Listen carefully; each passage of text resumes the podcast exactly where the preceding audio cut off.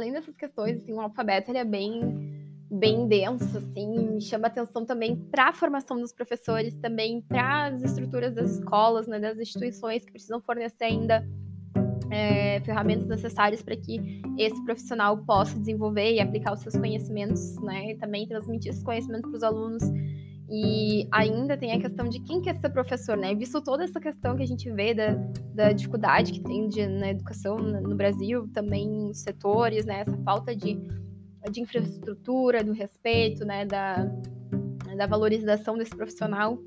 Então, ainda se questiona quem quer ser professor no Brasil, né? Então, o alfabeto ele nos traz essa visão é, do, da formação do profissional, mas também dessa aplicação dos conhecimentos na prática docente, né? Da, da, importância de ter também essas outras questões, como os programas de incentivo, né? Os programas da, do governo também, né? O PIBID, CAPES, enfim é, nos traz, nos lembra dessa falta de estrutura.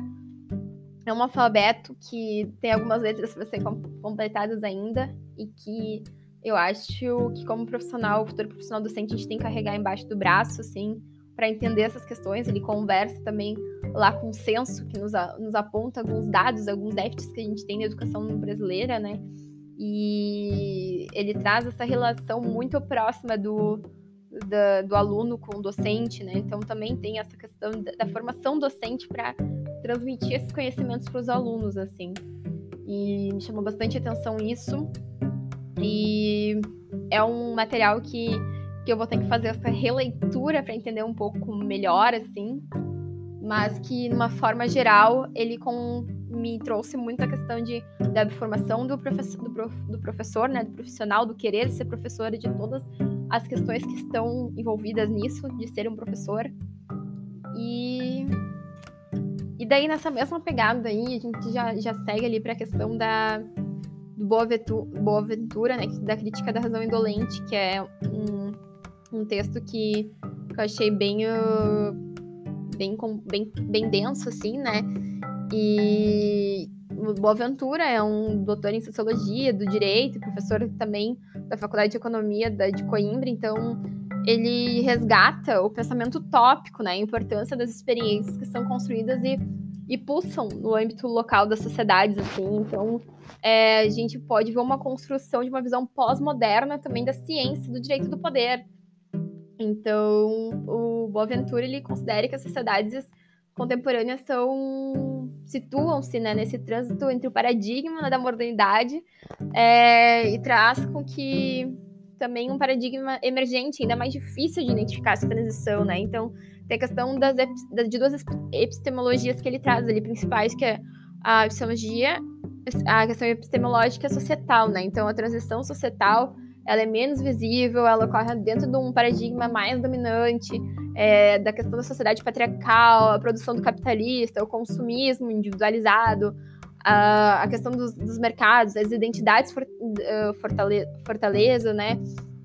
Todas essas questões de democracia autoritária, desenvolvimento global. E ele indaga sobre essa dificuldade das ciências sociais, né, da sociedade como um total e também ele propõe a alternativa da sociedade, total à sociedade. Então essa totalidade ela acaba por é, como eu posso dizer assim, impondo um princípio único de transformação social e assim sendo um agente é, coletivo, né, capaz de, de trazer um contexto assim político, institucional bem definido que torne impossível formular essas lutas que são de luz aos objetivos, né? que talvez consigam trazer umas respostas para todos esses cenários que, que ele cita, né?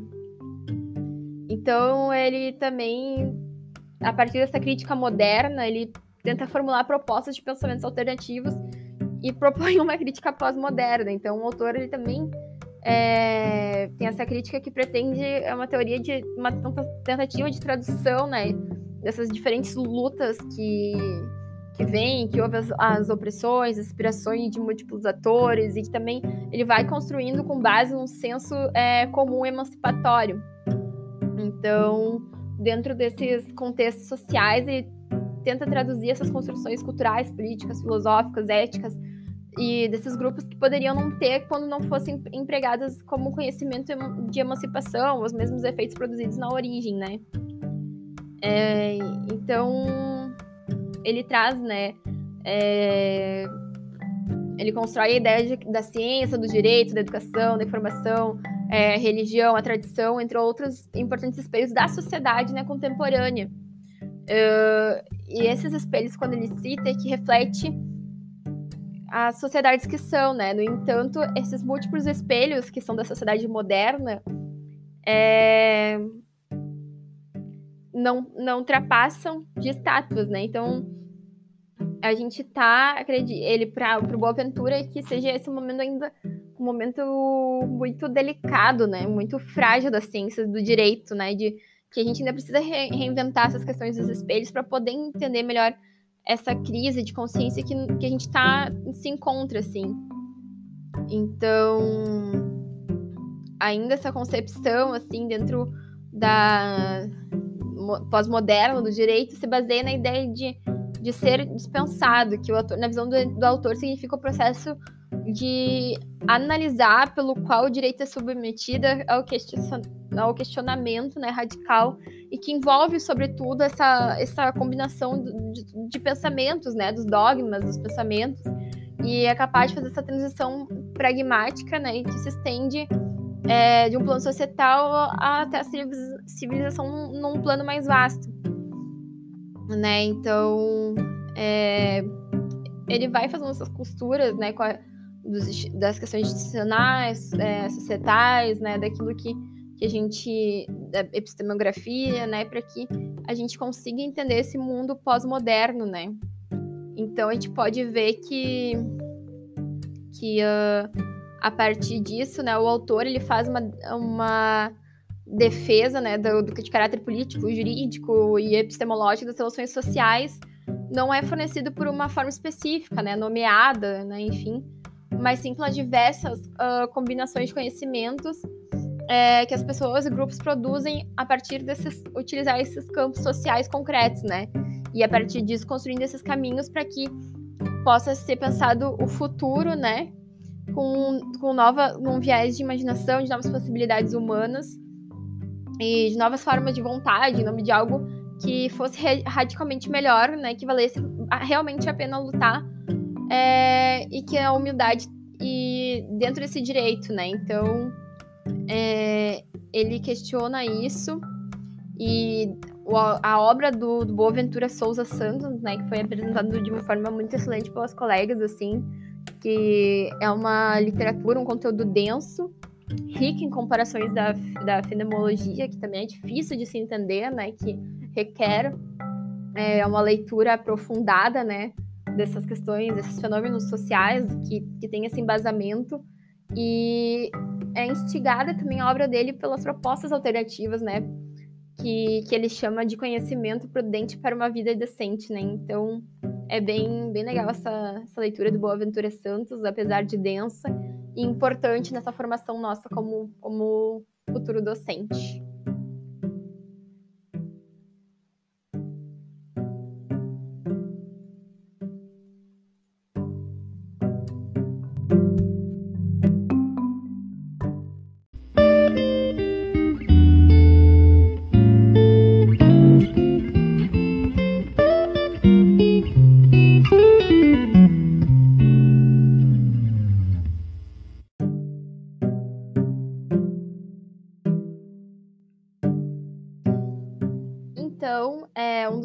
Assuntos que a gente tem uh, ah, para falar, que a gente trabalhou na, nessa cadeira, é a questão do alfabeto FP e também a crítica da razão indolente contra o desperdício da experiência.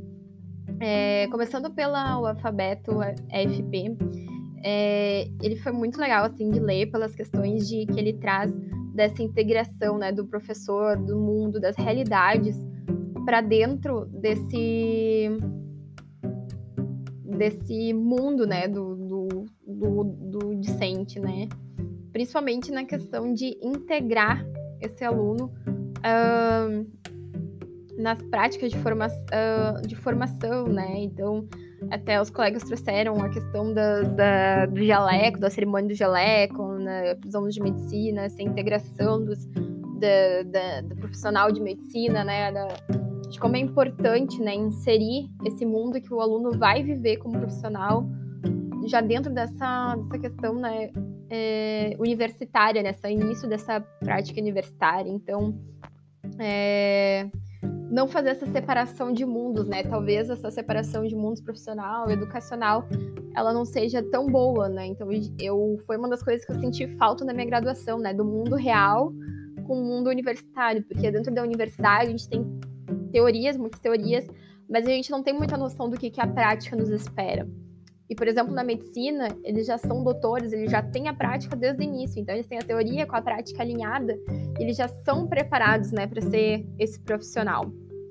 E essa formação, é, nós professores, é, nós, eu digo nós, porque é, nessa questão da, da, cadeira de ação docente, que a gente também teve que se colocar já um pouquinho nesse papel de professor, mas essa não precisa ter essa separação de mundos, né?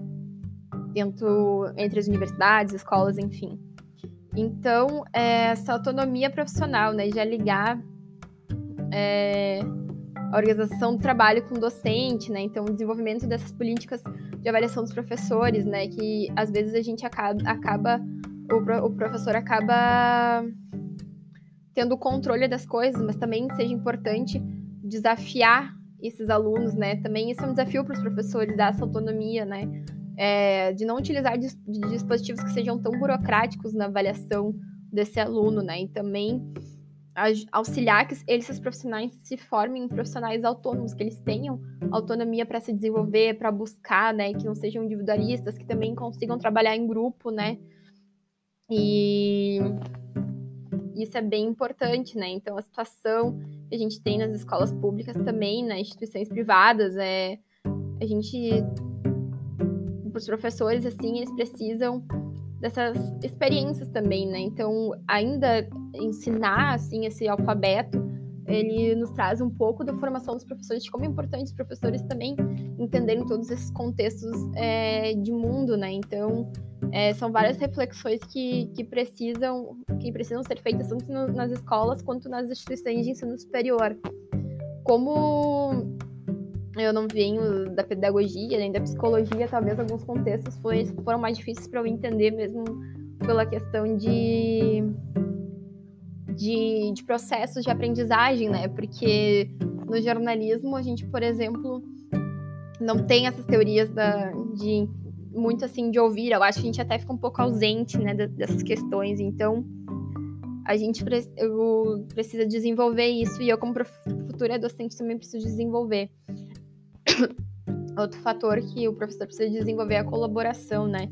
Então, às vezes, o professor, ele é muito... É, faz as coisas, mas também é, deixa de lado essa colaboração. Então, daqui a pouco, os novos modelos de docente, né, um reforço, né, dessa questão colaborativa, da, de construir o conhecimento, a aprendizagem com o aluno também é, é bem legal e foi uma coisa que, que me chamou a atenção e também o professor contribuir para esse desenvolvimento profissional, né, do, uh, do aluno, né, e também como professor, né, todo é, desenvolvimento ele é central, né, para pensar, né, a formação e também é faz parte da construção da identidade do, do indivíduo, né, então isso tudo tudo precisa ser levado em consideração quando a gente faz esse processo de aprendizagem.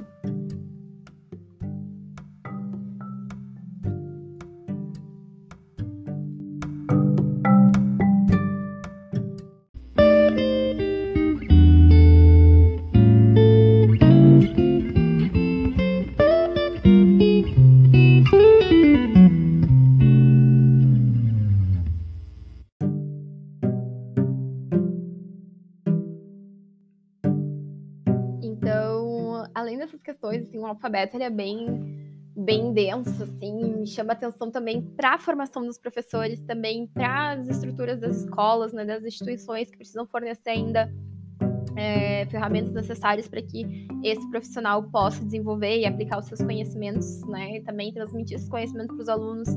E ainda tem a questão de quem quer ser professor, né? Visto toda essa questão que a gente vê da, da dificuldade que tem de, na educação no Brasil, também nos setores, né? Essa falta de de infraestrutura, do respeito, né, da, da valorização desse profissional. Então, ainda se questiona quem quer ser professor no Brasil, né? Então, o alfabeto ele nos traz essa visão é, do, da formação do profissional, mas também dessa aplicação dos conhecimentos na prática docente, né, da, da, importância de ter também essas outras questões, como os programas de incentivo, né, os programas da, do governo também, né, o PIBID, CAPES, enfim, é, nos traz, nos lembra dessa falta de estrutura. É um alfabeto que tem algumas letras para serem completadas ainda e que eu acho que como profissional, futuro profissional docente, a gente tem que carregar embaixo do braço, assim, para entender essas questões. Ele conversa também lá com o censo, que nos, nos aponta alguns dados, alguns déficits que a gente tem na educação brasileira, né? E ele traz essa relação muito próxima do, da, do aluno com o docente, né? Então também tem essa questão da, da formação docente para transmitir esses conhecimentos para os alunos, assim. E me chamou bastante atenção isso. E é um material que que eu vou ter que fazer essa releitura para entender um pouco melhor, assim, mas que, numa forma geral, ele com, me trouxe muita questão de, da formação do professor, do, prof, do professor, né, do profissional, do querer ser professor, de todas as questões que estão envolvidas nisso, de ser um professor.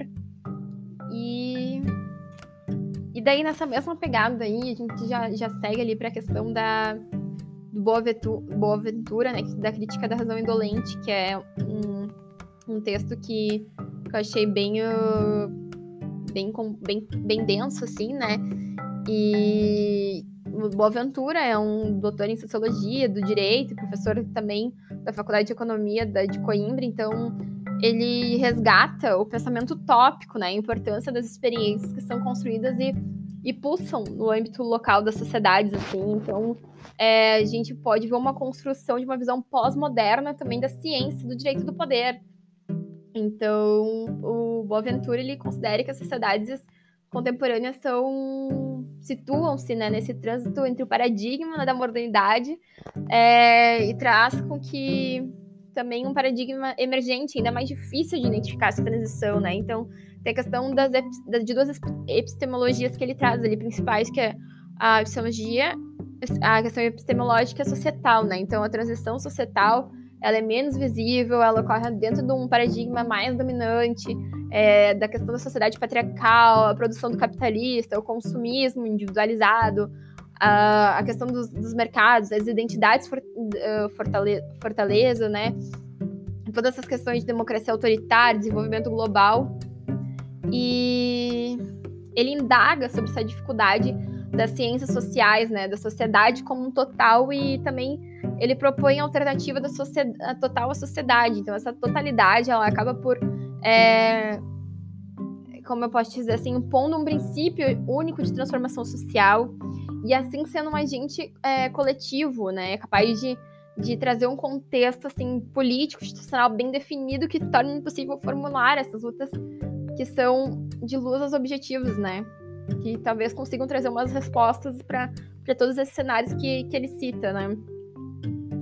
Então, ele também, a partir dessa crítica moderna, ele tenta formular propostas de pensamentos alternativos e propõe uma crítica pós-moderna. Então, o autor, ele também é, tem essa crítica que pretende é uma teoria de uma tentativa de tradução, né, dessas diferentes lutas que que vem, que houve as, as opressões, as inspirações de múltiplos atores, e que também ele vai construindo com base num senso é, comum emancipatório. Então, dentro desses contextos sociais, ele tenta traduzir essas construções culturais, políticas, filosóficas, éticas, e desses grupos que poderiam não ter quando não fossem empregadas como conhecimento de emancipação, os mesmos efeitos produzidos na origem, né? É, então, ele traz, né? É, ele constrói a ideia de, da ciência, do direito, da educação, da informação, é, religião, a tradição, entre outros importantes espelhos da sociedade né, contemporânea.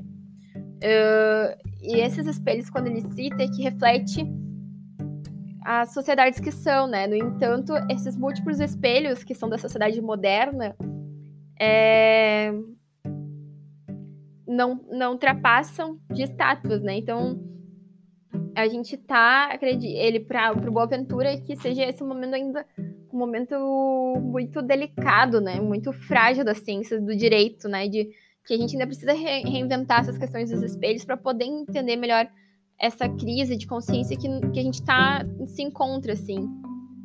Então, ainda essa concepção, assim, dentro da pós-moderna do direito se baseia na ideia de, de ser dispensado, que o autor, na visão do, do autor significa o processo de analisar pelo qual o direito é submetido ao, ao questionamento né, radical e que envolve, sobretudo, essa, essa combinação de, de, pensamentos, né, dos dogmas, dos pensamentos, e é capaz de fazer essa transição pragmática né, que se estende é, de um plano societal até a civilização num, plano mais vasto.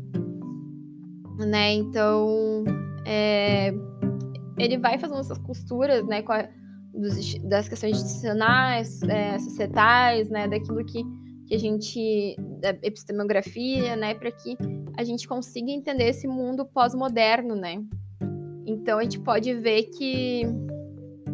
que uh, a partir disso, né, o autor ele faz uma, uma defesa né, do, do, de caráter político, jurídico e epistemológico das relações sociais não é fornecido por uma forma específica, né, nomeada, né, enfim, mas sim pelas diversas uh, combinações de conhecimentos é, que as pessoas e grupos produzem a partir desses utilizar esses campos sociais concretos, né, e a partir disso construindo esses caminhos para que possa ser pensado o futuro, né, com, com nova, um viés de imaginação, de novas possibilidades humanas e de novas formas de vontade, em nome de algo que fosse radicalmente melhor, né, que valesse realmente a pena lutar é, e que a humildade e dentro desse direito, né? Então é, ele questiona isso e a obra do, do Boaventura Souza Santos, né, que foi apresentada de uma forma muito excelente pelas colegas, assim, que é uma literatura, um conteúdo denso, rico em comparações da, da fenomenologia, que também é difícil de se entender, né? Que requer é, uma leitura aprofundada, né? Dessas questões, desses fenômenos sociais, que, que tem esse embasamento. E é instigada também a obra dele pelas propostas alternativas, né?